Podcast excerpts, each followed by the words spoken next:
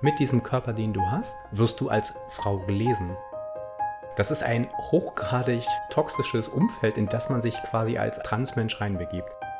Eine Frage, die ich mit mir herumtrage, ist, ob ich die klassische Cis-Weiblichkeit erweitern kann. Ja. Ich spreche aus meiner Perspektive und die Transwelt ist mega, mega divers und bunt. Stöhnt einmal im Monat über die Periode, über die Schmerzen und ich sehe das auch, dass das auch unangenehm ist. Und ich kann halt bloß sagen, es ist einfach ein verdammtes Privileg, was ich nicht habe. Katerfrühstück. Der Gedankenpodcast für wilde Freigeister, hochsensibel und nicht zuletzt für Leute, die kreativ durchs Leben wandern. Mein Name ist Kosch Wolf und ich bin Fotograf, Musiker und DJ. Hier treffe ich auf Menschen, die mich interessieren, deren Geschichte mich mitreißt und über die ich denke, sie gehören erzählt. Manchmal führe ich auch einfach innere Dialoge, die ich dann auch gern hier teilen möchte. Heute zu Gast ist bei mir Sophie und Sophie hat ihre ganz eigene Geschichte zu erzählen. Denn Sophie ist geboren im Körper eines Mannes. Mit 17 wollte sich Sophie als trans outen, jedoch die Scham und die Angst ließen sie damals vom Weg abkommen. Seit 2017 lebt Sophie nun ganz offiziell als Frau. Ihre Transidentität ist ganzheitlich und sie will nicht nur auf eine sexuelle Ausrichtung festgelegt werden. Sie will enttabuisieren, Mut machen und für das Thema sensibilisieren. Auch ich bin nicht 100% frei von Unsicherheiten und auch in mir gibt es trotz meiner Offenheit eben auch Unaufgeklärtes. Weswegen ich mich ganz besonders gefreut habe, dass Sophie sofort Ja gesagt hat. Und jetzt viel Spaß mit Sophie, ein Leben mit Transidentität. Sophie, herzlich willkommen. Ich freue mich, dass wir so kurz miteinander telefoniert haben, aber es dennoch geschafft haben und vor allem, dass du meine Einladung angenommen hast. Vielen, vielen Dank. Herzlich willkommen. Ich kann das nur zurückgeben. Vielen Dank für dein Vertrauen, weil es eben bloß 40 Minuten Vorgespräch gab. Ja, genau. Ein kleines Warm-up haben wir uns gegönnt, weil wir ja im Grunde aus dem eiskalten aufeinander gestoßen sind, sozusagen, oder uns aufeinander stoßen wollten. Du bist hier bei mir, um über dich zu sprechen. Aber ich möchte nicht gleich ins kalte Wasser fallen, weil wir kommen ja aus dem Kalten. Wir stehen inmitten des Herbstes. Und lass uns doch einfach kurz mal ein bisschen über dich so als Frauentyp sprechen. Weißt du, so Styling und so, so ein kleines Warm-up vielleicht. Bist du vom Styling eher ein Sommer-, Frühlings-, Herbst- oder sogar eine Winterüberraschung? Ich denke, dass ich ein Herbsttyp bin mit warmen Farben, die auch gerne auffällig sein können, dürfen, gerne auch müssen. Also ich kleide mich nicht schrill, aber schon präsent dass ich in Räume komme und eben schon als Frau wahrgenommen werden und auch gerne Wärme mitbringe mit Orange und mit Gelb und mit Ja. Anderen warmen Farben. Empfinde ich auch so. Ich nehme dich auch als Herbsttyp wahr. typ Frau. Wäre es für dich eine Option, dein Haar zu präparieren? Du hast ja schönes, langes Haar. Könnte ich fast neidisch werden. Ich bin ja undercut rasiert.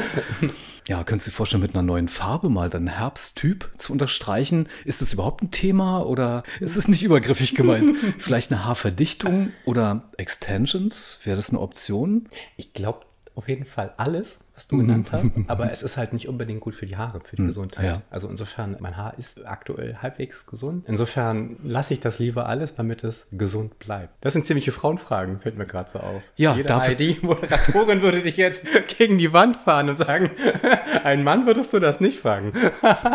Ähm, ich, ich komme auch gleich darauf, warum. In der Tat. Auch wenn es hier so als Vorurteil rüberkommt. Aber Klatsch und Tratsch gehören doch doch nun mal auch in die Damenwelt. Lockert es nicht auf? Äh, also ich mag es ja auch. Ja. Nur zynisch sollte es eben nicht werden. Ich Ja. denke, das war es Ja. eben auch gerade nicht. Aber so ablästern im safen Rahmen gefällt mir auch mal ganz gut. Wie ist es mit dir? Bist du so als gute Freundin auch mal dafür zu haben? Einfach zu schnattern, vielleicht abzulästern. Muss ja auch nicht tagesfüllend sein. Total. Also ich gehöre da definitiv dazu. Der interessante Punkt ist vielleicht nur, dass ich sowas nie an Äußerlichkeiten festmache, sondern ganz stark an Verhaltensweisen, an Mustern, die immer wieder kommen, an Dingen, die gesagt werden, die gedacht werden, also eher auf so einer tieferen Ebene. Auch Dinge, die beruflich laufen oder Entscheidungen, auch nicht beziehungsmäßig, aber Menschen haben Muster, die drehen sich im Kreis und das kommt immer wieder als Thema hoch und das thematisiere ich dann auch. Und da wird gelästert. Ist doch wunderbar. Massivst. wenn man, genau, wenn man sich im, im Kreis aufgehoben fühlt und vor allem nicht übergriffig wird dabei. Ja. Das gefällt mir dann auch. Bevor wir das Thema Styling und Fashion verlassen, ist es ja gut zu wissen, dass du auch als Hobbymodel aktiv bist. Möchtest du darüber etwas erzählen? Wenn nicht, frage ich dich einfach und wir schauen, wo die Reise hingeht. Wie bist du zum Modeln gekommen? Okay, da muss ich jetzt vielleicht doch länger ausholen. Ja, gerne. Also, wie man vielleicht hören kann bei der Stimme, bin ich nicht eine geborene Frau. Ich bin eine Transfrau. Und äh, wenn das Gespräch noch länger geht, falle ich vielleicht auch noch in meine Männerstimme zurück, weil das für mich teilweise doch ähm, sehr, sehr schwierig ist, in Achtsamkeit darauf zu achten, wie ich spreche. Mhm. Also, da nicht wundern, da sitzt weiterhin Sophie. Die klingt da vielleicht bloß ein bisschen komisch. Und ähm, das Modeln ist ein Teil meiner Reise. Ich bin in Anführungszeichen ein Mid-Age Transitioneer. Also ich hatte mein Coming Out, meine Entscheidung, endlich zu mir zu stehen mit 38, beziehungsweise mit 37 die Krise und dann mit 38 die Entscheidung, dass sich jetzt die Dinge ändern müssen. Also quasi auf der Hälfte meines Lebens. Und nach zwei Jahren als Vollzeitfrau, als 24-7-Frau, bin ich zum Modeln gekommen, einfach um den Blick von außen zu suchen, die Kritik von außen zu suchen. Zu sehen, wie mich andere sehen, wie mich andere wahrnehmen und meine Weiblichkeit weiter zu erforschen. Also inwieweit kann ich weiblich sein, inwieweit muss ich Dinge verändern, um weiblich zu sein. Ähm, und wo ist vielleicht möglicherweise eine gläserne Wand, die für mich als Transfrau gilt, aber nicht für eine geborene, man sagt ja auch Cis-Frau dazu oder Biofrau, also formal politisch korrekt wäre es die Cis-Frau. Mhm. Wo sind die Wände, gegen die ich laufe? Und so bin ich zum Modeln gekommen, um mich selbst eigentlich zu suchen und zu fragen, so muss ich möglicherweise weitergehen in der möglicherweise operativen Maßnahmen. Ich bin eine Prä-Op-Transfrau. Was bedeutet das Einzige, was bei mir bisher gelaufen ist? Das ist eine Hormontherapie. Also ich habe einen weiblichen Hormonspiegel. Darüber sprechen wir gerne nachher nochmal. Ja, genau. Und dann, mhm. so bin ich zum Modeln gekommen, um den Blick von außen zu suchen. Das Interessante ist ja am Modeln, es ist ja so eigentlich ziemlich klassisch geteilt in männlich-weiblich. Normalerweise steht männlich hinter der Kamera und ja. weiblich davor. Ja. So, das ist ein hochgradig toxisches Umfeld, in das man sich quasi als Transmensch reinbegibt, weil du sofort gecheckt wirst. In der Kritik, später danach, ja. gucken Männer Frauenfotos an ja. und geben ihren Kommentar ab. Als Fotograf sucht man eigentlich Frauenmodels, weibliche Models mit Rundung, mit schönen Gestiken, mit Ausstrahlung, mit schönem wallendem langen Haar und was auch immer. ähm, und da ist für mich die Frage, wie spiele ich mit? Kann ich in dieser Liga mitspielen? Funktioniert mein Auftritt, mein Wesen, meine Ausstrahlung überhaupt in dieser Welt oder nicht? Also ich habe mir da tatsächlich eine relativ große Challenge ausgesucht und laufe damit aber sehr gut in dem Feedback, weil es auf jeden Fall kein geschützter Rahmen mehr ist. Es ist einfach ehrlich. Also wenn da Kritik kommt, dann ist die weder politisch korrekt im Regelfall, noch hat die einen genderqueren Bezug, noch hat das irgendwas mit einer Blase zu tun. Das ist tatsächlich gespiegelt aus dem Leben. Könnte es nicht sein, dass die Art zu modeln, das Fotografieren deinerseits als Model vor der Kamera nicht auch eine politische Aufgabe sein könnte? Also mehr als sich nur zu prüfen, sondern zu sagen, okay, voilà, hier bin ich als Transperson und ich habe auch eine Message. Definitiv. Mhm. Also es ist total vielschichtig. Das ja. eine ist na klar, die innere Stimme zu prüfen, den inneren Blick aufzunehmen. Und das zweite, was mir total am Herzen liegt oder eine Frage, die ich mit mir herumtrage, ist, ob ich die klassische Cis-Weiblichkeit erweitern kann. Ja, ob ja. ich tatsächlich mit meiner Weiblichkeit, die ich habe, hm. Prä-Op, wir sprechen gleich noch drüber, kann ich damit begehrt werden? Aus dem Blick eines heterosexuellen Mannes oder einer lesbischen Frau funktioniert das für mich? Kann mhm. ich mich so präsentieren? Und komme ich in die Bereiche rein, wo man sagt, auch als Transfrau mit diesem Körper, den du hast, wirst du als Frau gelesen. Eben auch nicht bloß politisch korrekt gelesen, mit mhm. Zuschreibung und Bewusstsein und Rationalität, sondern möglicherweise auf der Ebene des Begehren. Können wir das Bild dahin entwickeln, dass wir eben diesen Frauen- und Männerbegriff, das Spektrum und das Kontinuum erweitern können? Das ist definitiv eine große Frage an mich, die mhm. ich mitbringe und die halt diesen politischen Kontext hat. Mhm. Ob das funktioniert? Keine Ahnung. Das ist total offen. Ja, das bleibt auch ein Prozess. Ja, ich denke, es ja. muss nicht eine Antwort äh, per se geben, sondern es kann total im Prozess bleiben. Für beide Seiten. Ganz sicher. Der Zirkelschlag von der Mode zur Transperson. Mhm. Fällt mir jetzt gerade nicht so leicht, aber wir haben es ja schon ein wenig geschafft, über die Fotografie zu dir, Sophie, zu kommen. Transgender sind gar keine Modeerscheinung der Neuzeit, möge man vielleicht meinen. So eine Neuzeit bedeutet die letzten 30, 40 Jahre. Ach, das sind sie. Mhm. Denn sie hat es ja in allen Epochen der menschlichen Geschichte schon gegeben. In allen Kulturen sogar. Häufig waren sie sogar sozial anerkannter und wurden deutlich mehr respektiert als in den vergangenen Jahrzehnten hier in Europa. So stellten sich Transpersonen in den Kulturen der Ureinwohner Nordamerikas zum Beispiel oder auf Hawaii in wichtige Teile der Gesellschaft so hinein. Also sie trugen auch wirklich Ehrenämter oder hatten Führungsaufgaben, waren vernetzt und wurden respektiert. So ganz selbstverständlich. Bis irgendwann die westliche Welt kam oder die westeuropäischen Siedler, dann ging es in Richtung Unterdrückung und Diskriminierung. Ich möchte mit dir die Begriffe und deren Bedeutung einmal ansprechen und von dir vor allem erfahren, wie du dich in diesem Kontext deiner Transidentität selbst nennst. Weil es gibt ja immer so schwammige mhm. Begriffe bis hin schon zu übergriffigen Transe. Mhm. Können wir darüber mal sprechen, dass wir das jetzt ein für alle Male aufheben und erklären können, zumindest für unsere Zuhörer, dass wir eine gute Struktur haben und ja, wir einen Plan haben. Ja, total gerne. Vielleicht nochmal als Disclaimer vorab. Mhm. Ich spreche aus meiner Perspektive und die Transwelt ist mega, mega divers und bunt. Da gibt es Menschen, die mir total widersprechen würden an vielen Punkten. Mhm. Und grundsätzlich keine Transbiografie ist mit einer anderen Transbiografie vergleichbar. Das hat ganz viele Gründe, also genetisch, ja. wie groß ist halt ja. der Mann, der zur Frau werden möchte oder, oder wie groß ist die Frau, die zum Mann werden. Also ja. lange Rede, kurzer Sinn. Also da gibt es ganz viele Faktoren, aus welchem Bereich komme ich, in welcher Familienstruktur bin ich groß geworden. Also es gibt da keine Allgemeingültigkeit. Jede Geschichte ist anders, jede Geschichte ist individuell und verdient gehört zu werden mhm. und respektiert zu werden. Und zu den Begrifflichkeiten, ja, da gibt es verschiedene. Es gibt dazu interessanterweise keine wirklich festen Definitionen. Also es gibt keine echte Deutungshoheit. Ich kann jetzt aus meiner Sicht versuchen, kurz ja, anzureißen. Super gern. Genau. Also wir haben einen alten Begriff, der sich Transsexuelle, Transsexueller nennt.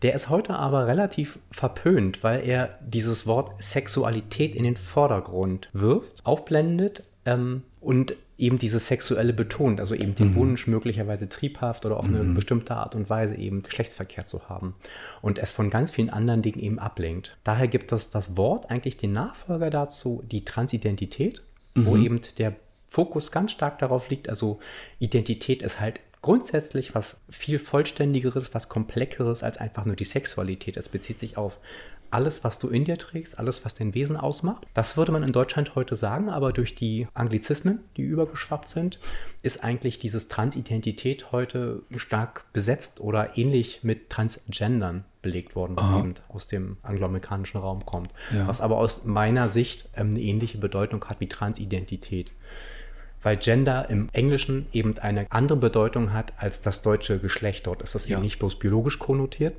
sondern auch sozial konnotiert mit bestimmten kulturellen Handlungen und so weiter. Das ist halt nicht eben auf die reine Reproduktionsmedizin und so weiter runtergeschrieben, wie das Geschlecht in Deutschland. Mhm, mhm. Dort sagt man ja Gender und Sex um das ganz klar zu differenzieren. Ja. Welche Wörter haben wir noch? Es gibt halt die Abkürzung Transe, was sehr, sehr abwertend ist. Also es ist auch tatsächlich so, dass man das als abwertenden Begriff ans Gesicht geworfen bekommt, so wie das N-Wort. Ja, genau. Mhm. Ich habe es noch nie so erlebt, aber mhm. alle Mitglieder der Community benutzen dieses Wort nicht. Ja. Es wird aber lustigerweise wie das N-Wort innerhalb der Community von Betroffenen genutzt. Teilweise ironisch, teilweise überspitzt, wie auch immer. Dort erlaubt man sich das zu sagen. Ja, ja, okay, also, ich verstehe. Das mhm. ist ein mhm. bisschen wie mhm. das N-Wort, mhm. was in der Community genutzt wird. Mhm. Okay, man ist im safen Raum. Also das ist genau. ja dann auch ein Wortspiel, was man sich erlaubt und durchaus auch zulässt, dass man humorvoll damit umgeht, dass man es Richtig. auch leben darf. Ja. Pointiert und dass man sich auch Dinge an den Kopf wirft. Du siehst aus wie eine Trümmertranse. okay. Zum Thema Vorurteile ausräumen wie bei vielen Minoritäten würde ich das nennen. Ich weiß nicht, ob wir das safe sind mit dem, mit dem Wort. Finden wir auch über Transmenschen eine unglaubliche Anzahl an allgemeinen Vorurteilen. Das ist ja das, wo wir uns so langsam hintasten auch, mhm. mhm. die sich aus Projektion, Idealisierung und wie in meiner Intro ja schon benannt, Fetischisierung und auch Ablehnung rekrutieren.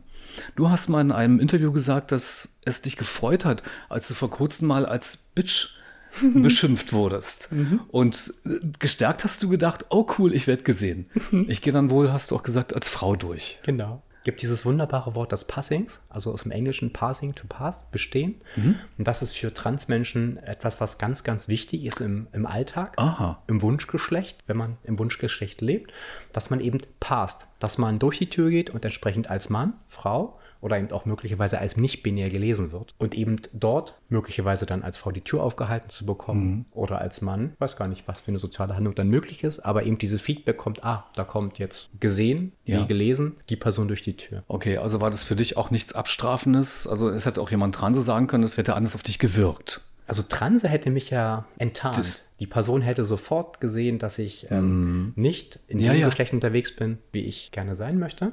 Ah, okay. Und da ich aber gerne als Frau leben möchte, als Frau gelesen werden möchte, ist. Bitch für mich also ein absolutes Kompliment. Wie Schlampe zum Beispiel. oder Ziege. oder blöde Kuh. Ah, Also okay. tatsächlich, das sind Dinge, wenn das tatsächlich durchgeht, habe ich es geschafft für mich. Dann bin ich auf der richtigen Seite. Weil das die weiblichen Attitüden sind, die Absolut. ich kann ich auch sofort abrufen, wenn, wenn ich mal sauer auf jemanden bin. Denk so, ja, äh, blöde Kuh oder genauso. Ja, ja, tatsächlich. Du bist nicht in der Szene, wenn es eine Szene gibt, in der Trans-Menschen-Szene, die auf Partys gehen, wo es um Drag geht, wo es um Bälle geht, um vielleicht auch die Kunst dahinter. Es ist auch nicht Cross-Dressing, das ist ja schon die Kunstform, in die ich mich jetzt gerade hineinspreche, das, der Drag Queen. Das würde ich gerne nochmal auf den Tisch packen und Ja. versuchen voneinander zu trennen. Ja. Das war, hm? Das ist total gut, weil ich habe gerade äh, schon den, den. Ja, ja, ja, ja, ich habe es gesehen. genau, weil das gerne vermischt wird. Also ähm, es gibt halt transgender, transidente Menschen, die mit ihrem Geschlecht tatsächlich nicht konform sind, die mit dem, was biologisch vorhanden ist, einfach nicht einverstanden sind im Kopf, die sich anders fühlen und gerne 24/7 das andere Geschlecht annehmen wollen. In der anderen Sphäre leben wollen, egal wie operativ das jetzt unterstützt wird, wie auch immer, aber die wollen gerne die Grenze überwinden. Und jetzt haben wir nochmal so eine ganz andere Kultur, die Drag-Kultur, die Crossdresser-Kultur, die Damenwäscheträger-Kultur. Und das sind eben auch der Wunsch, für einen temporären Zeitraum diese Rolle anzunehmen. Damenwäscheträger tragen das während des Sexes. Weibliche Unterwäsche zum Beispiel. Crossdresser tragen das in einem bestimmten Kontext, auf Partys zum Beispiel. Oder einfach draußen, gehen raus und zeigen sich. Und zeigen sich und empfinden dann möglicherweise eine sexuelle Befriedigung oder eine sexuelle Anregung, aber ziehen das dann auch wieder aus. Und wenn die Befriedigung durch ist, dann ist das Thema auch wieder durch und sie leben ihr Leben als Mann oder als Frau Ja, wieder. ja. So. Drag Queens lieben es einfach, diese überspitzte Weiblichkeit oder auch Männlichkeit auf der Bühne zu leben, Feedback zu kriegen, aber dann auch wieder abgeschminkt den Alltag stressfrei als Mann oder Frau zu leben. Und das ist der große Unterschied eben zu 24-7. Ja. Da geht es um Ja. andere Bedürfnisse und das sollte man, darf man auch nicht vermischen. Und das ist auch ein bisschen dann das Thema, wo Vorurteile herkommen, Ja. weil eben diese Welten nicht klar getrennt sind. Eben auch auf dem CSD, das ist auch in der Community eine ganz große Frage, warum laufen Transmenschen mit Crossdressern und Drags auf der gleichen Demo? Weil für außen in der Bilderwirkung sich Dinge vermischen. Wir sind alles ein, ist ein Definitiv. Kamm. Und das ist eigentlich nicht das, was wir wollen, weil wir wollen unseren Personenstand ändern, wir wollen unser, in dem Sinne auch unseren Körper verändern, gerne, soweit möglich. Und das ist etwas anderes als Drag- und Crossdressing, die einfach um Akzeptanz kämpfen und gegen Vorteile, gegen sexualisierte Gewalt etc. aber auch wieder abpuffern können, weil es gibt dann nicht die 24-7, sondern die vier, fünf Stunden, die ich unterwegs bin, am Kudamm hoch und runter laufe und dann kann ich meine Klamotten aber auch wieder, wie du es damals so schön beschrieben hast in einem Interview, in den Keller packen und niemand darf und muss es wissen. Ich mache das safe für mich. Andererseits bei dir 24-7 ist es ja dann eben auch so, dass wenn wir darüber sprechen, es offensichtlich enorm wichtig ist, dass du als Transident wesentlich mehr Stärke zeigen musst, weil du ja 24-7 öffentlich bist, vielleicht so. Offenheit und vielleicht auch Transparenz zu zeigen, müsste vielleicht eher dann von deiner Seite kommen. So nehme ich dich auch wahr, dass du ganz bewusst Stärke zeigst und so einen Fokus auf dich hast, selbstbestimmt, klingt jetzt ein bisschen etikettiert als Frau dich zu präsentieren. Voila, hier bin ich. Im Dialog mit Menschen einfach offen zu sein, denen man anmerkt, dass sie sich in einem unsicheren Raum befinden. Und dass es dann an dir liegt, zu sagen, ich habe die Stärke, ich führe dich jetzt gerade, ich führe uns beide. Wie erlebst du deinen Alltag in diesen Situationen? Ich bin privilegiert ohne Ende. Das hat mit meinem sozialen Status zu tun. Ich bin selbstständig, ich bin verdammt gut ausgebildet. Ich habe ein, ein ja, ich trage, wenn man so möchte, Machtwissen heute in mir. Ich bin heute in der IT unterwegs, ich kenne mich mit Clouds aus, mit ganzen Quatschzeugs irgendwie. Also mein Wissen wird ganz stark nachgefragt. Also ich bin in dem Punkt sehr privilegiert. Ich bin in starken Familienverbänden aufgewachsen, die Ja. mich absolut akzeptieren, zu 100% unterstützen, die hinter mir stehen. Und auch von Anfang an? Von Anfang an, ich musste nichts verteidigen. Ich musste mit mir selbst klarkommen und die Außenwelt hat sich darauf sofort eingependelt. Aber insofern, mein Alltag, ich bin privilegiert. Beruflich werde ich hofiert, wenn man so möchte. Ich werde total akzeptiert und geliebt von meinen Kunden und von meinem sozialen Umfeld. Und ähm, in meinem Rahmen, in dem ich mich bewege, möglicherweise, weil ich das sehr transparent mache und auch die Leute versuche mitzunehmen und auch nicht versuche, meine eigene Vergangenheit zu verstecken und, Ja. und die Geschichte, die ich habe, bin ich noch nie angefeindet worden. Also in meinem echten Wow. Alltag, Umfeld, wie auch immer. Dass ich mal als Bild benannt wurde, das kann passieren und da freue ich mich dann aber auch drüber. gerne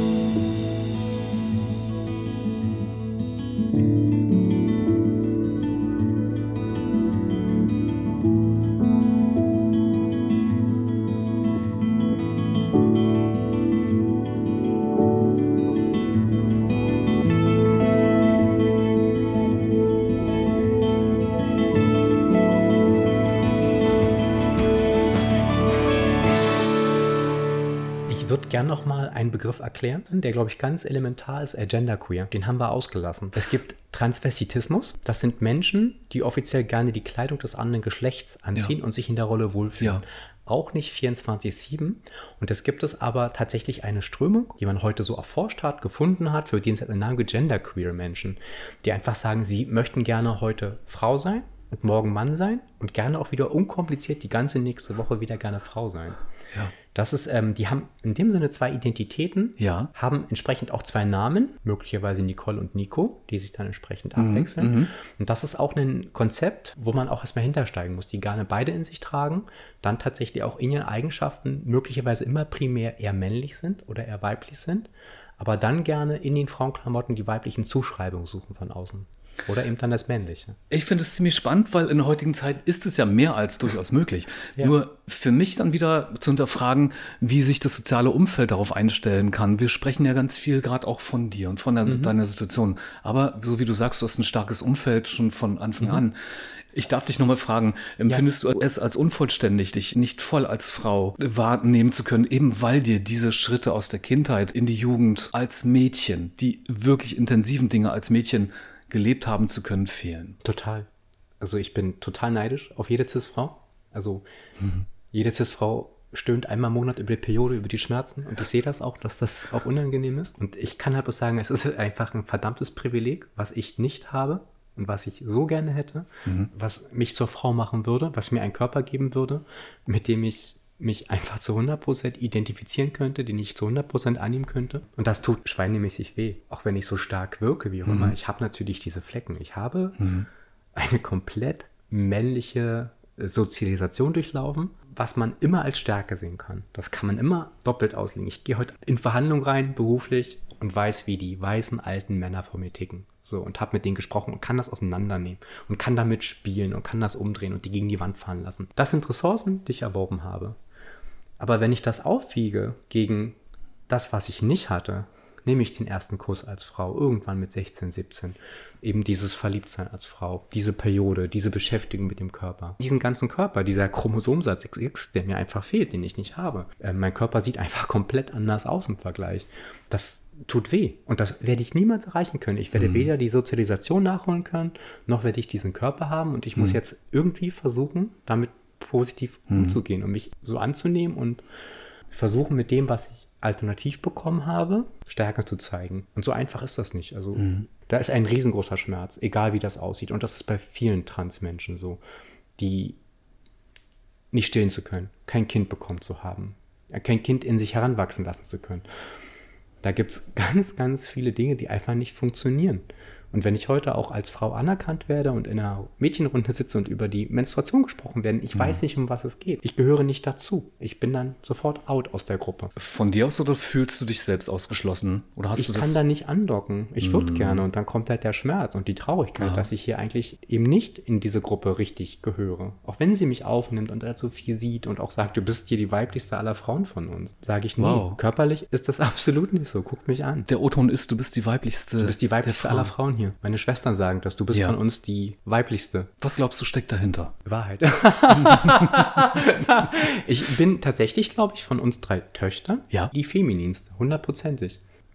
Was für meine Schwestern okay ist. Die sagen das ja auch so. Ja, ich versuche nachzuvollziehen, was ja. der Hintergrund sein könnte. Sie als deine Schwestern ja. nehmen sich weniger weiblich wahr als dich. Oder dich deutlich weiblicher als sie. Vielleicht kann man das so umreißen. Und mich würde interessieren, an welchen mhm. Attitüden sie das festmachen denke, das hat sicherlich etwas zu tun, die Art und Weise, wie ich Weiblichkeit präsentiere. Dass ich darauf achte, mhm. dass ich weiblich wirke, dass ah, ich okay. Kleider anziehe, dass ich Nagellack habe und was auch immer. Also halt diese Attributisierung an mhm. mir selbst vornehme, mhm. definitiv. Mhm. Da sind meine Schwestern teilweise einfach entweder zu weit weg von, weil sie zu nerdig sind oder einfach okay. zu faul oder eben die Zeit. Du strafst auch ganz schön schnell ab. es gibt die alten weißen Männer. Und, ja, genau. Ich, ich bin total gefangen in diesem Binären-Denken. Ich kann das ablegen auf ja. einer reflektiven Art und Weise. Da bin ich ganz total von befreit. Aber ich selbst sehne mich danach, als Frau gelesen zu werden und Frau zu sein. Und da komme ich natürlich total schnell in diese Bilder mhm, und halt in mhm. diese Vorstellung. Das sind für mich als Transfrau, die gerne Frau sein möchte, im Kern Komplimente. Auch wenn die dann wieder negative ah, Implikationen ja. haben. Aber na klar, wenn ich angerapscht werden würde im Bus oder so, das würde für mich bedeuten, ich bin hier gerade Frau. Ja. So, ne? Das, ist eine blöde Handlung und unangenehm. Aber in dem Sinne bin ich komplett auf einmal in der richtigen sozialen Rolle angekommen. Du hast zwei Kinder im Alter von fünf und sieben Jahren. Genau. Ja. Und es sind, wir haben im oft drüber gesprochen, Töchter. Genau. Ist es trotz der leger gesagten Umstände doch ein Segen für dich, deine Töchter so ins Leben zu begleiten und dabei ja auch einen Bruchteil des weißen besprochenen Fleckes in deiner Geschichte für dich einzufärben? Oder ist es so komplett getrennt, losgelöst davon, dass du sie als Kiddies siehst? Aber du sprachst ja auch gerade so von Neid. Ich bin mhm. auf jede Frau neidisch. Dann sind es deine Kiddies und du siehst sie heranwachsen. Die Siebenjährige wird womöglich in den nächsten drei, vier Jahren in die Situation kommen, die du herbeigesehnt hast. Wie ist es da bei dir? Also meine Kinder sind das größte Geschenk, was mir im Leben widerfahren ist. In dem Sinne trösten sie mich über das, was ich eben auch an Schmerz in mir trage, eben über diesen Körper und diese fehlende Biografie. Und ich glaube, dass ich auf meine Kinder niemals neidisch sein kann. Also ich freue mich total, wenn sie diese Entwicklung machen. Okay. Mhm. man muss dazu auch ganz klar sagen, dass ich in meiner Rolle, die ich heute lebe, einfach auch nur männlich erziehen kann. Ich bin für meine Kinder der Papa. Die nennen mich auch so. Die rufen auch Papa, Papa, Papa. Und mhm. ich lebe auch in der Erziehung die Rolle des, des Vaters. Ah, okay. Wenn man nochmal so in diesen klassischen, das gibt vielleicht hier einen Shitstorm ohne Ende. Aber wenn man in diesen klassischen Russland-Mustern denkt, dann bin ich die Person, die halt Härte zeigt, die halt ähm, durchsetzt, die halt auch dann, ja, Indianer kennen keinen Schmerz, hingefallen, komm, mhm. steh auf, einmal pusten, fertig. Aber das ist doch für dich auch okay, weil äh, ja. ein Stück weit ist es in dir und es ist auch eine Verantwortung gegenüber den Kindern, ja. wie du auch sagst, okay, wir können das in, in diese klassischen Rollen teilen. Mhm. Natürlich freut sich jedes Kind auch über eine feminine Erziehung von meinetwegen zwei Frauen oder eben mhm. auch einer homosexuellen Erziehung von zwei Gays. Mhm. Aber ich kann mir auch gut vorstellen, dass das nicht nur eine Rolle für dich ist, sondern dass es da auch ein Pol ist, wo du für dich sagen kannst, okay, das kann ich gut zulassen. Da ist meine männliche Seite auch gefordert. Absolut das ist jetzt für meine Kinder, glaube ich, einfach richtig. Die kriegen beide mhm. Seiten ab von ihrer biologischen Mutter, mhm. die, die weibliche, weiche Seite und ja. von mir auf jeden Fall das Komplementär dazu. Eben auch mit einer Mutter, die halt wirklich sehr, sehr viel rumtobt und sehr, sehr viel mitklettert und auch sehr viel Vertrauen hat in die Fähigkeiten, wenn es um mhm. Bäume hochsteigen mhm. geht und um Kletterfelsen und so weiter.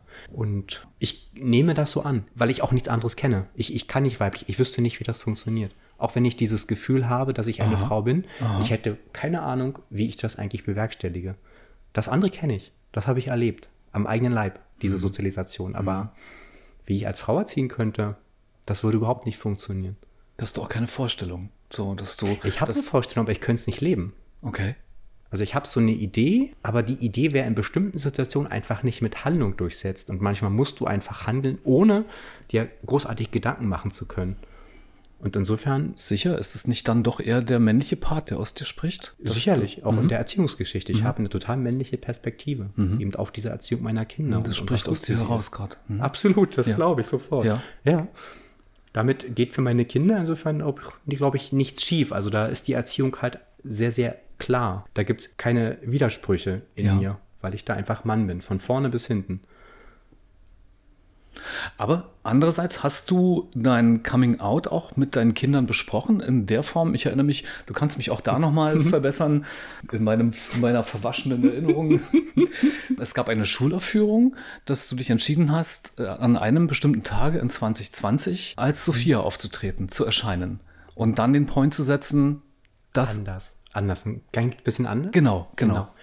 Ähm, Gern, erzähl uns davon. Ich habe meine Kinder an dieses Coming Out herangeführt über Kinderbücher. Also wir haben tonnenweise Bilderbücher, Kindergeschichten gelesen über schwule Pinguine, schwule Prinzessinnen, nee, äh, schwule Prinzen, lesbische Prinzessinnen, Prinzessinnen im okay, Rollstuhl. Okay. Also wir haben diese queeren Vorstellungen von abweichenden Liebes- und Beziehungsmodellen quasi auf Kinderebene durchgekaut.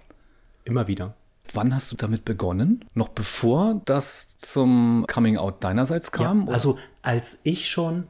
Weil das haben wir noch nicht besprochen für genau. unsere Hörer. Das, ja. das, wir werden in die Zeitschiene noch kommen, dass wir das ja. so ein bisschen strukturieren genau. und sich das dann auflöst. Aber vielleicht jetzt müssen wir es vorschicken, jetzt, genau. wann du damit begonnen hast. War das ein schleichender Prozess für dich aus der Entstehung, dass du für dich entschieden hast, ich beginne damit mal jetzt, um schon mhm. diesen queeren Gedanken zu pflanzen, meine Kinder damit auch schon ja, bekannt zu machen, einfach schon den Teppich ausrollt zu den Dingen, die ich später offerieren mhm. werde.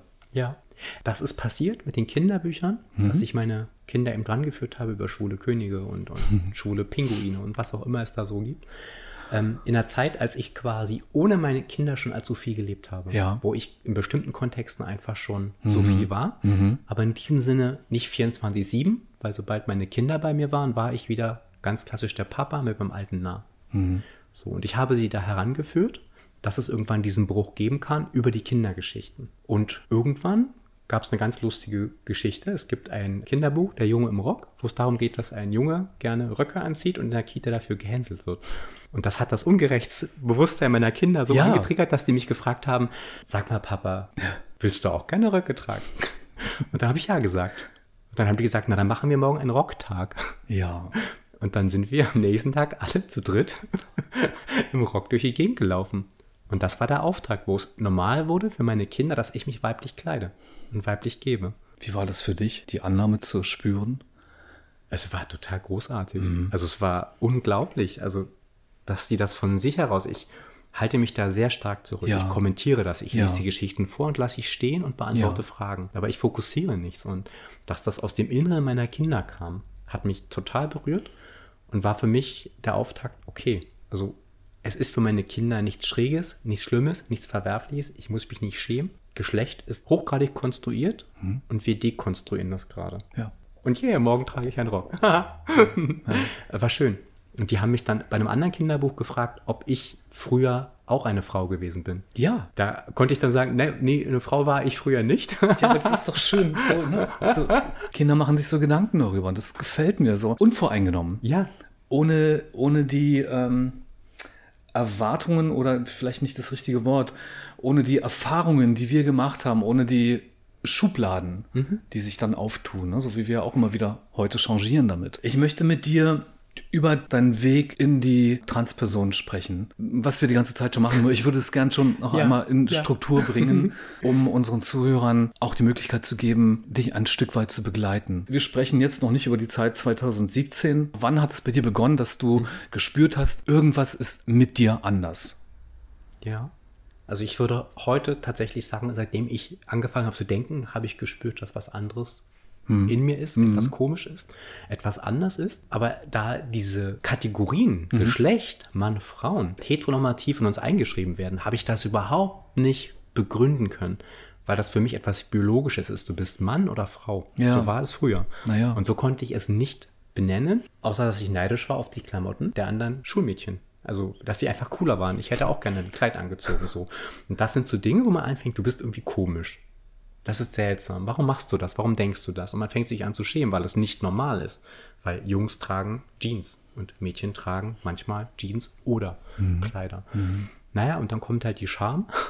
Und eben, wenn man keine anderen Rollenvorbilder hat in seiner Kindheit, kommt man da auch nicht raus. Und wenn es auch keine Kinderbücher dazu gibt und keine sonstige Erziehung, dann bleibt man da auf jeden Fall erstmal drin hängen und verdrängt es, versucht damit zu leben Ja. und sucht natürlich, wenn man später größer wird, älter wird, nach Mustern, was man eigentlich ist. Und ich bin tatsächlich von diesen Stereotypen her kein Mädchen. Also Puppen haben mich nie interessiert. Ah, Zum Beispiel. Überhaupt nicht. Tönt mich total ab. Auch wenn meine Kinder ankommen, meine Mädchen Puppen spielen wollen. Ich krieg einen Föhn. Wirklich.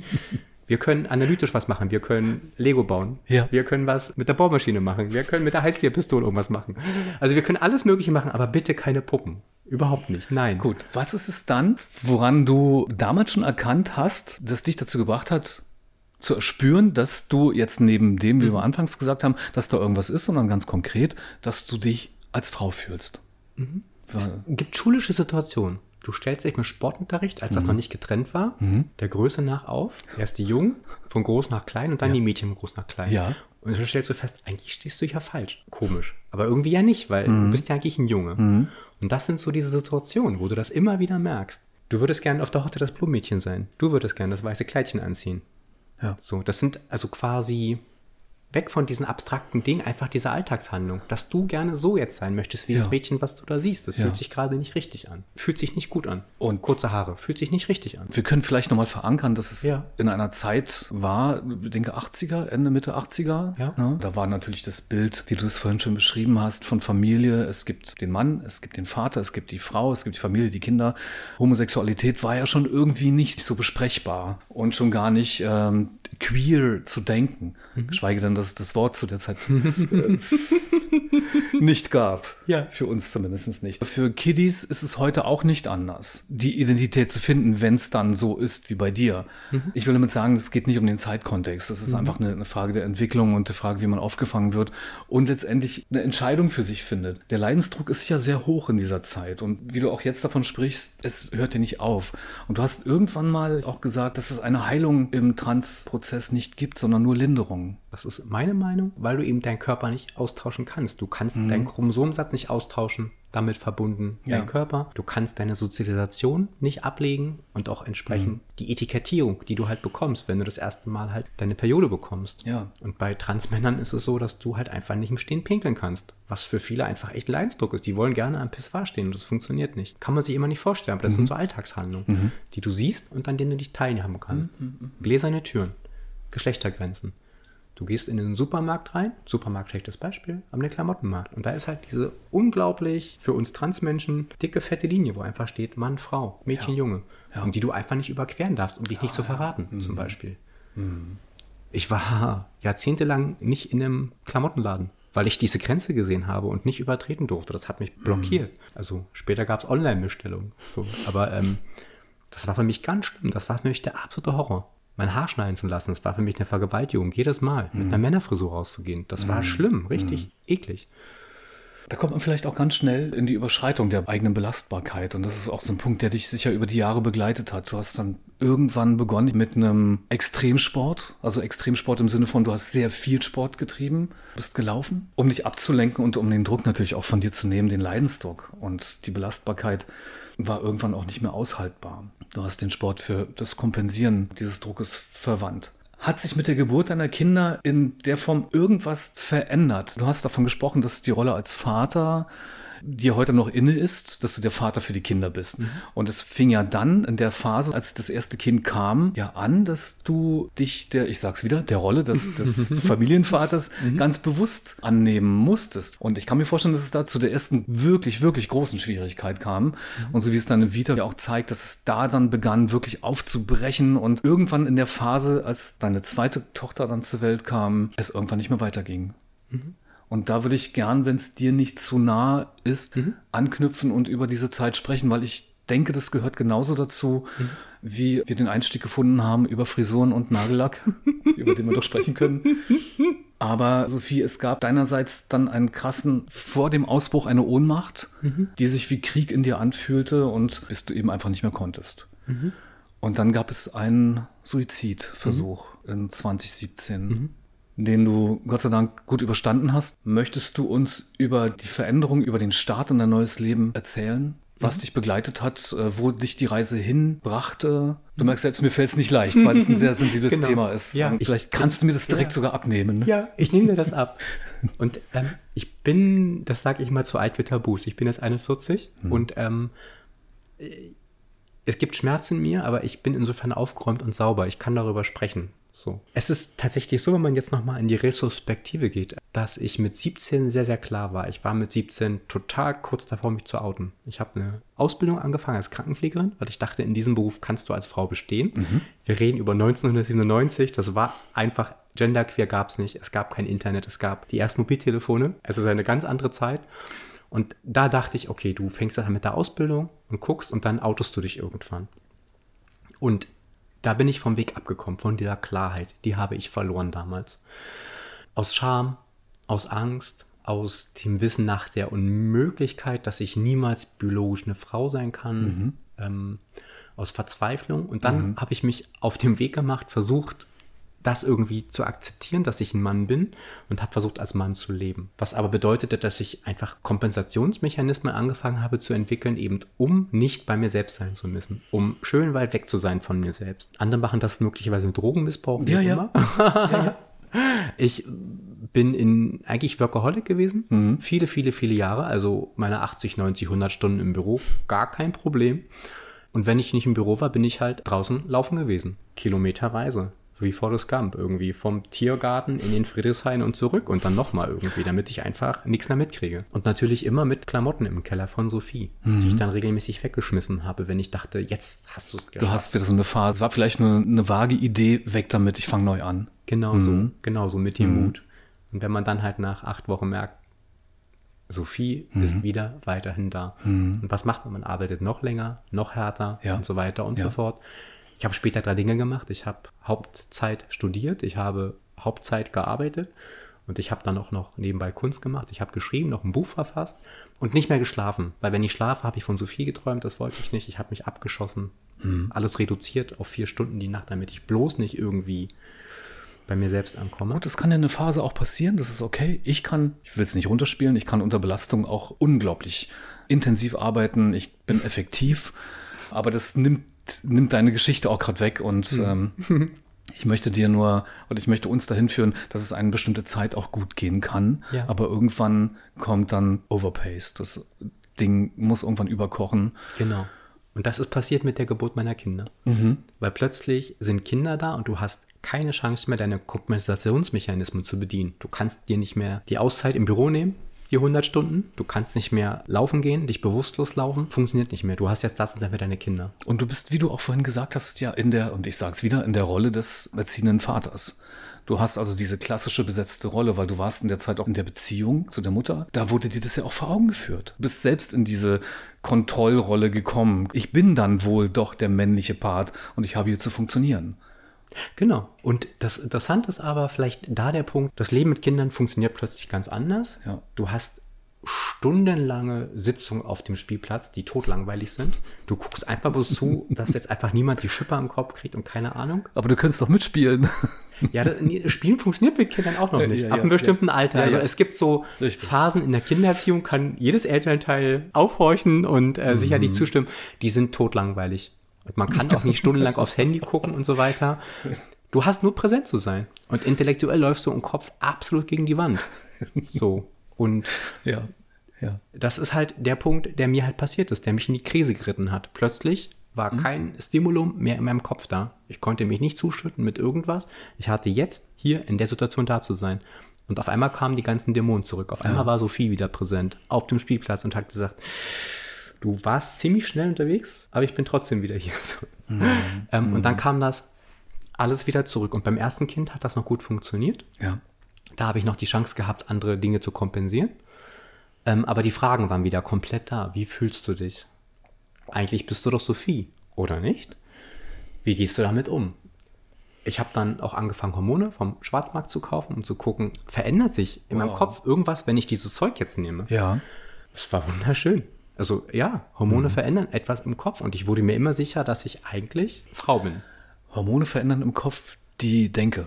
Dass Absolut. du, so Die wie du vorhin. Wahrnehmung. Ja, ja. Ja. Ah, okay. Also du, du wirst emotionaler zum Beispiel. Also es ist das, um den Schwenk nochmal ganz kurz zu deinen Schwestern zu machen, weil die Frage Ja. mich dann doch noch begleitet, dass du die femininste der drei Geschwister bist. Ähm, dann ist das damit gemeint, dass sich dann doch irgendwas verändert, vielleicht nicht nur durch die Hormone, sondern wir wissen ja, dass der Anteil eines Mannes an Frau durchaus leb- und spürbar ist, so wie auch die andere Part.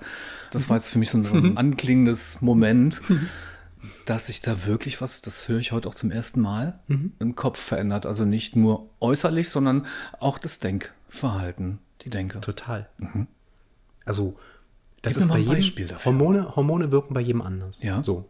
Was ich auf jeden Fall ganz klar sagen kann, ist, dass ich emotionaler geworden bin im Kopf, in meinen Gedanken, in meiner Empathie. Und Mhm. ich war schon sehr empathisch.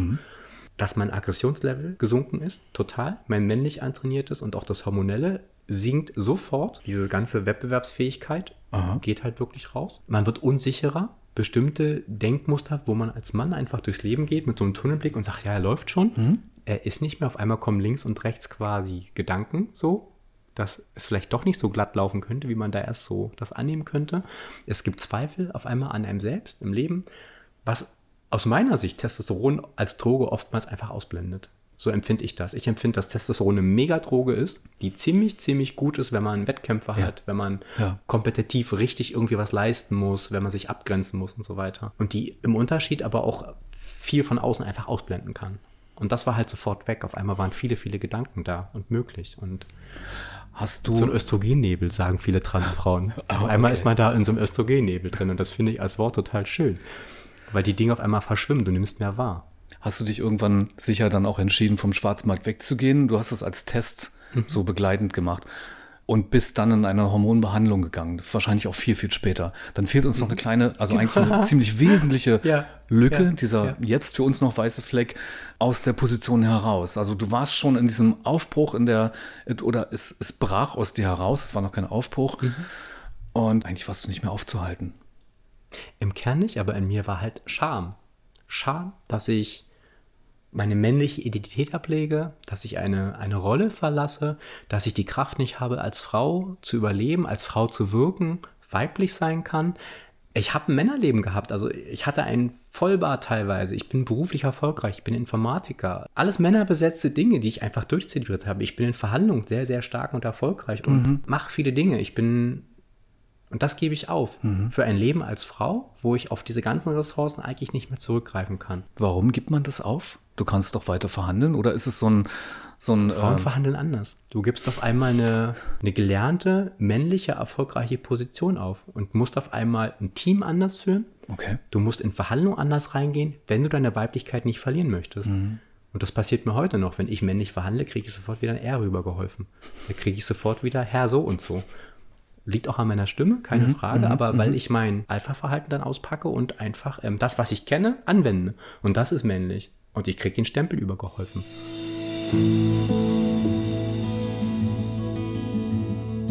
Wir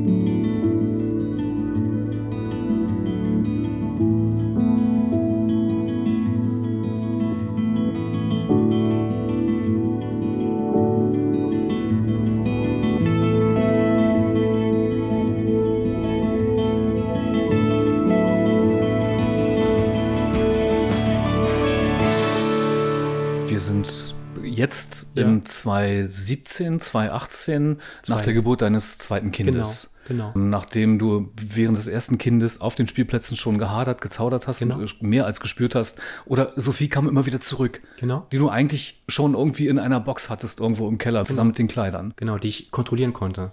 Wo ich einfach wusste, was ich machen muss. Ich muss einfach ganz, ganz viel laufen und ganz, ganz viel arbeiten und Ja, dann ist das ja Thema funktioniert. durch, halbwegs durch. Und mit dem zweiten Kind ging es gar nicht mehr. Dann hast du einfach nur noch zu funktionieren. Du hast dafür zu sorgen, dass die Kinder, dass denen das irgendwie gut geht, dass die gesund sind, dass sie was zu essen haben. Ja.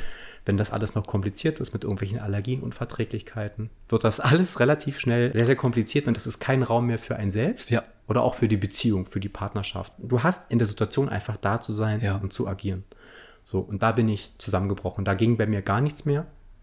Nachdem die Kleine ein Jahr alt war, wollte ich mir das Leben nehmen, weil ich einfach keinen Weg mehr gesehen habe. Ich Ja. wusste, dass ich niemals so viel sein kann, dass das niemals für mich in meinem männlichen Körper funktioniert, mit meinen ganzen männlichen Attributen, mit meinem ganzen optischen Auftritt. Und ja, dann, dann gab es in dem Sinne die Idee, alles wegzuschmeißen. Ich habe alles weggeschmissen, Tagebücher, CDs, alles, was mein Leben ausgemacht hat, Deine Identität als, als Mann. als Mann. Ja. Und wollte eigentlich nicht mehr aufwachen. So. Dann ist es aber doch passiert und dann hat Sophie angefangen zu leben. Ähm, Kann man sagen, dann kam auch eine Kraft in dich hinein? Licht wäre mir jetzt vielleicht zu metaphorisch, aber mit dem Aufwachen und mit dem Begehren nach Sophie kam doch sicher eine Power zu dir, äh, ohne die du es nicht geschafft hättest. Also vielleicht auch ein Selbstverständnis, das Leben als Sophie, das neue Leben jetzt wirklich in die Hand zu nehmen, ohne dabei die Vergangenheit komplett abzuweisen. Das heißt, deine Kinder nicht zu negieren oder auch deine Eltern nicht zu negieren, weil sie dich ja auch in der Phase vorher begleitet haben. Sie wussten ja um ihre Sophie, sie wussten ja um ihre Tochter, um ihren Sohn. ja, also Power würde ich das vielleicht gar nicht nennen, aber ähm, so eine Art Verzweiflung ohne Punkt der Rückkehr. Also es war halt nur noch Verzweiflung da. Und das war eigentlich ein Akt der Verzweiflung, allen Menschen davon zu erzählen, wie es mir wirklich geht und wie es in mir aussieht. Und dass ich mich nicht als Mann fühlen kann, dass dieses männliche Konzept für mich überhaupt nicht klar geht, dass ich nicht Mann sein kann. Also in dem Sinne war es nicht mal Mut, sondern es war einfach nur noch pure Verzweiflung, weil ich für mich keinen Weg mehr gesehen habe, wie es weitergehen kann. So, und aus der Verzweiflung, die viele als Mut lesen, ging es dann für mich in den Leben zu Sophie über. Die Beziehung ist kaputt gegangen. Ich bin jetzt das also Wochenendelternteil für meine Kinder und bin dann letzten Endes tatsächlich in die therapeutische, psychologische Begleitung rein, habe die Hormontherapie angefangen Hab mir den Diesmal Bar- legal. Diesmal legal, genau. Ich habe ja auch dann Post bekommen vom Hauptzollamt in Frankfurt-Main mit dem Hinweis, also die haben dann Ware abgefangen, dass das eigentlich eine Straftat ist. da wurde mir das nochmal bewusst, dass das Ja, ja. eigentlich korrekt ist. Crazy, crazy. Mhm. Aber so ging es dann eben tatsächlich los. Mhm. Mhm. Und über den Punkt mit meinen Kindern, den Kinderbüchern haben wir schon gesprochen, aber das kam alles danach. Ich habe mich angefangen, in meinem Leben einzurichten. Ah ja, okay, das war meine Frage vorhin, Genau. ob das ja schon so ein bisschen von einer Idee schon da war, dass du den Kindern das jetzt schon aus der Phase, ich sag mal vor 17, also vor vor der Geburt deines, in der Zeit, als deine Kinder Ja. neu auf der Welt waren. Ups. Weißt du, dass also vielleicht auch unterbewusst irgendwas mitschwingte, dass du einfach diese Bücher dabei hattest und für dich entschieden hast, das ist einfach wichtig, dass sie diesen queeren Einstieg bekommen. Nee, Aber okay, das war dann in der Phase nach dem Genau, Zusammenbruch, nach dem Zusammenbruch. nach Mhm. dem Scheitern der Beziehung. Ja. Als ich als Sophie eben schon Teilzeit gelebt habe, gab es eben den Punkt, so wie kommuniziere ich das den Kindern? Wie kann ich aufhören, mich vor den Kindern zu verstecken und denen einen weichen Übergang zu ermöglichen, den Türen zu öffnen, Ja. dass sie damit eben umgehen können. Ja. Ohne dass ich sie vor vollendete, harte Tatsachen stelle, sondern sie heranführe, kindlich. Mhm. Aber es war tatsächlich auch leichter, als du dir das vorstelltest, denn du sagtest ja, dass sie dich auch fragten, möchtest du auch gern Röckchen tragen? So, und haben das total akzeptiert. Und ihr wart ja dann auch unterwegs, wie du sagst. Und ähm, gibt es dann auch so Tage, wo ihr euch alle in Klamotten schmeißt, wo ihr euch schick macht und dann, ich weiß nicht, einmal um See geht oder einfach was Schönes macht zusammen? Tatsächlich nicht, für meine Kinder ist es was total Normales. Also die lesen mich, also die sehen mich in den Klamotten. Die nennen mich Papa, die brüllen das auch quer über den Spielplatz. Ich bin permanent zwangsgeoutet. Ist ein böses Wort, weil eigentlich ist es schön, weil wir quasi auf den Spielplätzen eine Perspektive reinbringen, die wichtig ist. Und ich liebe Ja. es eigentlich total, wenn ich gute Laune habe, wenn Ja. meine Kinder Papa brüllen Ja. und ich zum Klettergerüst kommen soll und ich dann hingehe und die anderen Kinder gucken, ach, jetzt kommt irgendwie die Mama und die aber nicht aufhören, mich Papa zu nennen. Und dann werden die Augen ganz groß und dann so, wieso sieht denn euer Papa aus wie eine Frau? Ja, ja. Und dann kommt da die Antwort, ja, der mag das so. Okay. Und dann ist gut. dann ist das Thema Dann ist es, ja, ist beantwortet. So, und auch in der Schule. Und das ist halt total schön. Und da hattest du vorhin gefragt nach diesem Auslösermoment, Ja. als meine große Tochter eingeschult wurde. Da war ich dann auch das allererste Mal im schulischen Kontext als Sophie unterwegs, um einfach auch in der Schule als Trans-Elternteil anzukommen. Ja. Da war ich aber nicht die erste Person.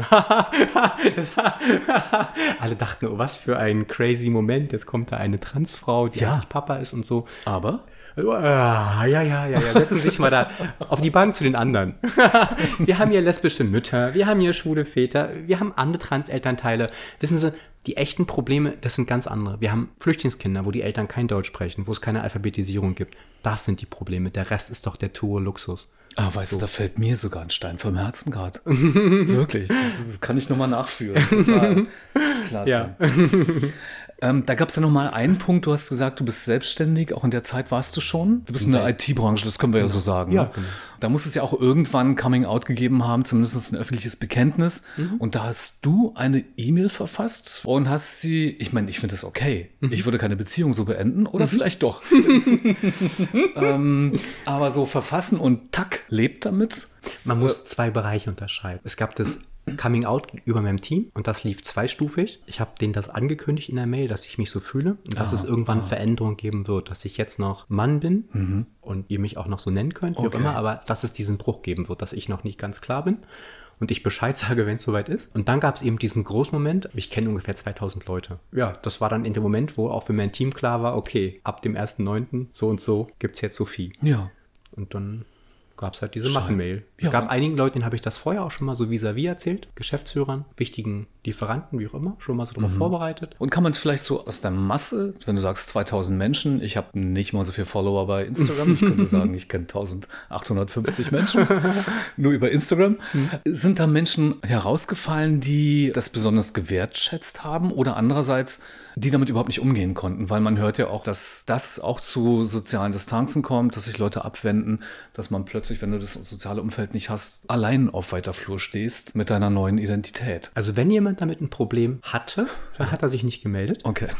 ansonsten gab es halt doch sehr, sehr positives Feedback, auch von Leuten, cool. wo ich gedacht hätte, das hätte ich jetzt überhaupt nicht gedacht. Mhm, und ohne jetzt in Stereotypen zu verfallen, aber ich arbeite auch für Regierungen von anderen Ländern und so weiter und auch Länder, wo das nicht so kommod ist. Und auch da habe ich das Feedback bekommen, es ist absolut in Ordnung. Wo ich dachte, in der Heimat von euch ist das ein Riesenproblem und hier nicht? Super. Also eigentlich nicht super, weil das könnte auch, auch bei euch zu Hause ein ganz normales Thema sein. Ja.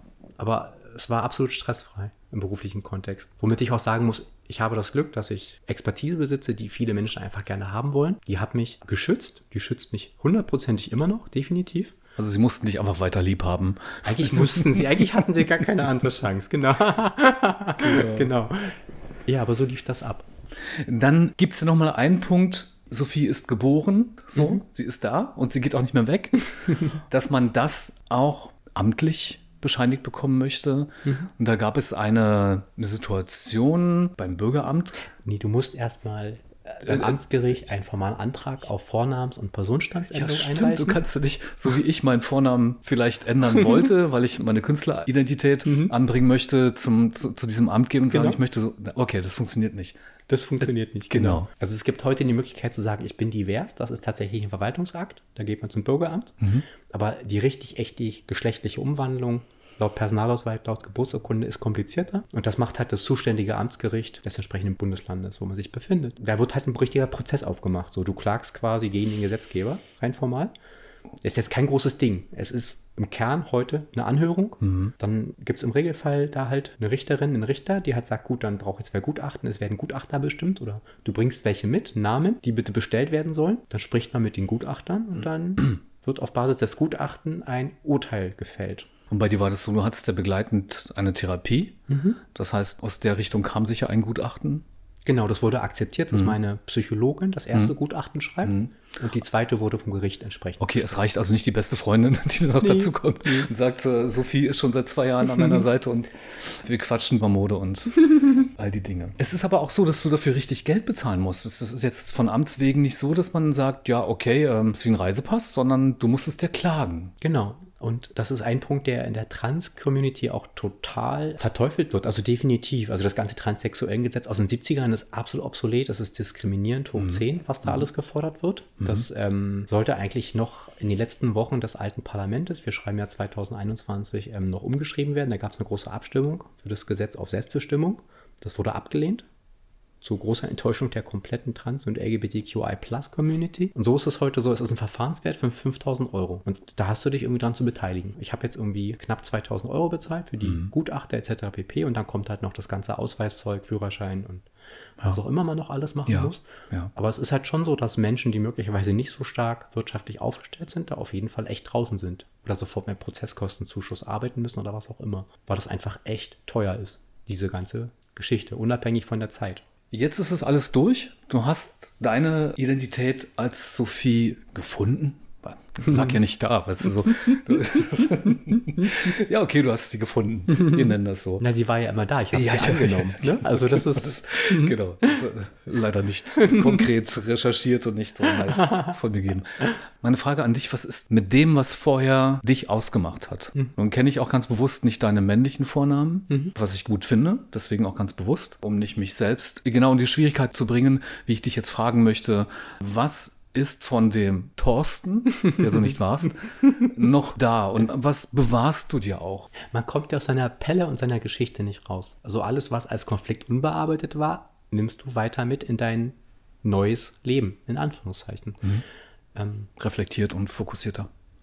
Möglicherweise, mhm. wenn alles gut läuft. So, und letzten Endes, du hast eine berufliche Identität, die du gelebt hast, mit einer bestimmten Rolle und einem bestimmten Hut, den du aufhattest, und du musst weiter Geld verdienen. Und da bleibst du als Frau weiter dieser Rolle, dieser Expertise verhaftet zum Beispiel. Schule, Kinder, genau das Gleiche. Du bleibst die gleiche Person. Es gibt Transeltern, die dann darauf bestehen, dass sie Mama oder Papa genannt werden, obwohl sie das biologisch nicht sind. Und so versuchst du halt Dinge anzupassen, zu ändern. Aber letzten Endes bist du der gleiche Mensch. Das ist eine Sache, die ich auch nicht verstanden habe. Ich dachte, ich müsste mich dann neu erfinden. Ich müsste Sophie sein. Und davor hatte ich Angst, weil ich nicht mhm. wusste, wer kann die Person sein. Mhm. Und eigentlich habe ich mich gar nicht so stark verändert. Mhm. Also ich bin eigentlich nur ich geworden. Die ja. bessere Version von mir selbst. Was Besseres hätte dir nicht passieren können. Mhm. Du hast mal in einem Interview gesagt, eine Neovagina würde mich nicht trösten. Ich würde gern von dir wissen, warum. Vielleicht sollten wir ganz kurz nochmal erklären, eine Neovagina ja, bitte.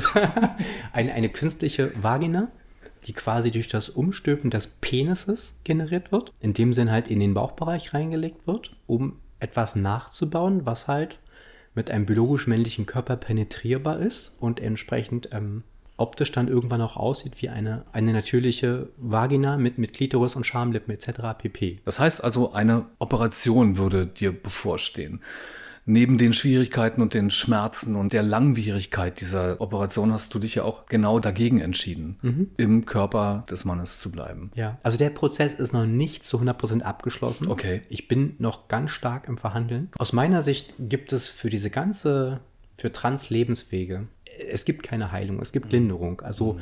Du hast einfach, je nachdem, wann die Transition angefangen hast, einfach männliche Spuren in deiner sozialen Geschichte und biologisch sowieso. Und du guckst dir eine Frau an als Transperson oder einen Mann, also das gewünschte Geschlecht, und du siehst einfach so viel, was du nicht bist. Und siehst so viel Privilegien, die diese Person möglicherweise nicht als Privilegien empfindet, aber du siehst es. Und das ist permanent vorhanden. Manchmal nicht so stark, manchmal guckt man einfach rüber und freut sich für die Person. Und manchmal ist einfach dann dieser Neid da, wo du denkst, ja, das wäre dir mit dem richtigen Chromosomsatz auch möglich. Mhm. So. Und eine Vagina macht mich nicht zur Frau. Das ist einfach so der Punkt. Also eine Frau ist ja mehr als jemand, der möglicherweise Kinder gebären kann, der mhm. penetrationsfähig ist oder was auch immer. Es besteht ja aus so vielen Eigenschaften. Mhm. Mir fehlt trotzdem noch so, so, so, so viel, dass dieser eine Baustein eigentlich nicht nicht Trost wäre. Das wäre in Hinblick auch darauf, was wir vorhin besprochen hatten, dass du die Periode nicht hattest, dass all das, was dazugehört, genau. im Grunde nicht in die Waagschale kommt. Genau. Und dass letztendlich ja auch wieder diese sexuelle Assoziation im Vordergrund steht, um die es dir ja eigentlich auch gar nicht geht. Ja, es wäre so. schön. Es wäre schon schön, mit einem Mann richtig Sex haben zu können, wie eine mhm. Frau. Das mhm. ist ein absolutes Bild, also ein total starkes Bild. Verbunden zu sein in dieser Innigkeit, mhm. in das, was man auf schöner Fotografie sieht oder in schönen Filmen. Das ist absolut ein Schmerz, den ich natürlich habe, na klar. Ich darf das nochmal sagen ja. für unsere Hörer, du stehst auf Frauen. Ich bin bisexuell. Mhm. Genau, also ich stehe auf Männlein und auf Weiblein. Ah, Im okay. Alltag präferiere ich Frauen, mhm. weil ich mit dem Alltag mit Männern nichts anfangen kann, aber bisexuell im sexuellen Kontext, ja. Lebst du in einer offenen Beziehung? Ja. Begleitend zu der Therapie bist du ja immer noch in der Hormontherapie. Mhm. Das klingt nach Lösung, aber was ist dabei der Twist? Also was ich so gehört habe, ist, dass es auch Begleiterscheinungen gibt. Nicht so, wie du gesagt hast, das wusste ich noch nicht, mhm. dass es im Kopf auch was verändert, dass es die Denke verändert, sondern eher physischer Art. Dass mhm die Müdigkeit kommt, dass man Abgeschlagenheit fühlt und man eben doch mit den Nebenwirkungen auch langzeitig leben muss. Oder ändert sich das da? Kannst du dagegen arbeiten oder ist es überhaupt gar nicht da? Ich als Person habe das große Glück, dass die Hormontherapie bei mir total positiv anschlägt. Ja. Ich habe keine Nebenwirkungen. Das ist bei vielen. Da gibt es Depressionen zum Beispiel ganz ja. stark. Ja, ich glaube, Depression ist quasi so das, was wirklich bei allen auch viel zum Abbruch führt. Also wo man die Medikation ändert oder versucht rumzukommen. Bei mir überwiegen eigentlich die vielen Dinge. Es gibt viele Dinge, die nicht angeschlagen haben. Es gab kein Brustwachstum bei mir zum Beispiel, aber es gab eine Körperfettverteilung. Meine Haut ist weicher geworden, mein mhm. Haar ist weicher geworden, mhm. meine Gesichtszüge haben sich schon ziemlich stark verändert. Ähm, die Denke im Kopf ist anders geworden. Und dieser ganze physiologische Prozess, auch quasi die zweite Pubertät, die ich gerade durchlebe, weil sich Dinge umbauen im Kopf, ja, im Empfinden, ja. die geht halt ungefähr quasi von der ersten Tablette ungefähr fünf Jahre und dann pegelt sich das ein. Dann ist der Körper soweit körperfettmäßig verteilt, dann ist die Brust in Anführungszeichen ausgereift. Und zweite Pubertät heißt auch gedanklich, durchlebst du nochmal die Phase der ja, Pubertät als Mädchen. ja, kann man so sagen. Also jetzt als Frau, die 41 ist. Ja, ja. ja aber tatsächlich so. Und ich, viele Transfrauen machen da auch eine sehr intensive Zeit mit, die für die Umwelt total schwierig ist. Also wo es wie bei 16-jährigen Mädels Na, klappende Türen. Wie es bei Spätpubertierenden genau. halt so ist auch. Genau. Tatsächlich, das habe ich auch und das lebe ich auch gerade. Also ich bin auf jeden Fall in der Pubertät und mit Höhen und Tiefen.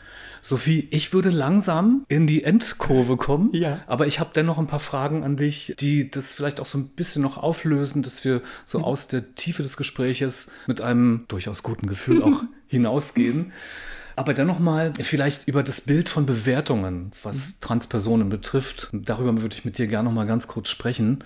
Wir alle haben ja Gedanken und Urteile über andere, egal ob nun einfach gut oder schlecht. Wir wurden schon früh sozialisiert. Wie wäre es mit der Kunst mal gelernte Bewertungen loszulassen und so mit völlig neutralem Geist die Dinge einfach nur noch zu beobachten, eben ohne sie zu bewerten, so wie wir ja auch in diesen Schubladen mhm. denken. Und ich habe mich schwer getan mit den Begriffen, dass ich dich gebeten habe, mach es uns transparent. Wir sind also immer unter Bewertung. Und wie wäre es denn, wenn wir unsere Bewertung mal auf Reset stellen und einfach neu starten? Vielleicht nur für den Moment. Es gibt ja nochmal das In und das Außen und da muss man mhm. vielleicht anfangen zu mhm. abzugrenzen. Mhm. Transmenschen haben ja von innen ein Bild, was sie gern sein wollen, was sie empfinden, was sie fühlen, wie auch immer. Und das. Du meinst, ist, das ist der Inner Circle, der zu dir spricht? Absolut. Mhm. Und da habe ich das Bild von einer Cis-Frau mit einer schönen Vagina, mit schönen Brüsten. Also da habe ich so ganz klassische Weiblichkeit vor mir. Die sehe ich einfach. Für mich ist das das Bild. So. Und da würde ich gerne hinwollen. Das ist mir aber unmöglich. Das arbeite ich daran, quasi die Unmöglichkeit zu akzeptieren und das anzunehmen, was ich habe. Aber diese innere Bewertung, die muss man auf jeden Fall ablegen. Nicht jede Frau hat einfach auch einen tollen Po und tolle, schöne, lange, ja. wellige, dicke Haare und so weiter. Mhm. Nee, hat sie nicht. Und so kämpft jede Transfrau, jeder Transmann irgendwie erstmal mit dem inneren Bild von sich selbst, was auch ästhetisch geprägt ist, durch Fotos, durch Serien, durch Vorbilder, wie auch immer. Und das abzulegen, das ist, ich glaube, das ist ein lebenslanger Kampf. Also, das ist nicht einfach weil die Bilder sich erneuern, bestätigen.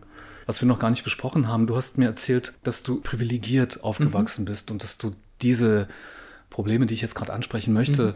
einfach nicht hattest. Denn wenn Menschen sich entscheiden, in ein anderes Geschlecht zu fallen, mhm. nenne, nenne ich es jetzt einfach so, mhm. und auch die Operation zulassen und sich mhm. komplett darauf einlassen mit Hormonen und mit den Operationen, fallen sie größtenteils in eine soziale Distanz. Ich habe es zwei, dreimal gehört, mhm. nicht oft, aber zwei, dreimal von Leuten, die diesen Weg gegangen sind, dass sie isoliert waren und dass es letztendlich auch dazu kam, einen Suizid zu probieren, mhm. sich komplett sozial isoliert zu fühlen und auch nirgendwo mehr reinzukommen. Also weil, weil das Außen mhm. keine Akzeptanz mehr hatte. Ja, glaube ich, sofort. Das mhm. ist der Punkt der Privilegien. Ja. Habe ich alles nicht erlebt. Für mich war die Welt offen und meine Mutter meinte, dann habe ich jetzt drei Töchter. Ja, sofort. wunderbar. Wunderbar. Und vielen Menschen geht das so. Also wenn du Pech hast und in einer komischen Sekte oder in einem religiösen Kontext groß geworden bist, wo einfach Geschlecht mit Rollen und einer bestimmten Wertvorstellung verbunden ist, dann hast du einfach den Riesenzong gezogen. Mhm. Wenn du möglicherweise gerade als Mann zu Frau Transidente zwei Meter groß bist und 140 Kilo wiegst, ja. dann hast du einfach ja. im Leben als Frau ein Riesenproblem. So blöd ja. wie es klingt. Und so wertend, wie das gerade klingt, aber wir leben in dieser Welt, wo Ästhetik, Schönheit eben mit, mit Zartheit zu tun hat. Eben nicht mit zwei Meter Frauen mit Schuhgröße 48. Und wir haben heute mitbekommen, dass es auch ein Prozess ist. Also man kann natürlich auch als fünfjähriger Junge oder als fünfjähriges Mädchen schon kann man eben nicht entscheiden, ich gehe diesen Weg, so dass ja. du in die Formung kommst, in die hormonelle Formung und in das Frauwerden, in das Mannwerden. Da es ein langer Prozess ist, entscheiden sich ja viele in der zweiten Hälfte ihres Lebens mhm. dazu. Jetzt bin ich soweit, jetzt bin ich bereit. Ja. Nah bei dir. Du warst Mitte, Ende 30. Mhm. Das ist nicht die zweite Lebenshälfte, aber du stehst kurz vor der Kappung des halben Maßbandes. ja, ja. Und äh, ist es nun mal auch ausgeprägt, wenn ja. du nicht schon von vornherein als Frau maskulin oder androgyn in deiner Art bist oder als Transperson Mann. Du bist voll mit diesen Hormonen und mhm. äh, da wird es schwierig, auch dann die Akzeptanz zu finden. Worauf ich hin wollte, ist, dass sich viele damit ins Ausstoßen. Diesen Weg zu gehen, sich zu operieren, mhm. den Weg zu gehen, so konsequent mit allem, also mhm. mit, wie du sagst, mit der Neovagina Vagina, mhm. sich zu entscheiden, eine Vagina zu bekommen. Mhm. Und das ist für mich jetzt so ein mechanischer Prozess oder so ein operativer Prozess, der aber viel, viel tiefer greift. So ja. überhaupt die Veränderungen, die viel tiefer gehen. Darüber haben wir jetzt nicht so viel gesprochen, aber ich habe einen großartigen Einblick bekommen in die sensible Welt, die dich betrifft. Und ich würde dich aber gern noch zwei, drei, vier, hm? Praktisch wie auf dem Jahrmarkt, Fragen fragen, die du einfach so wegrastern kannst. Kannst du sagen, okay, schiebe ich.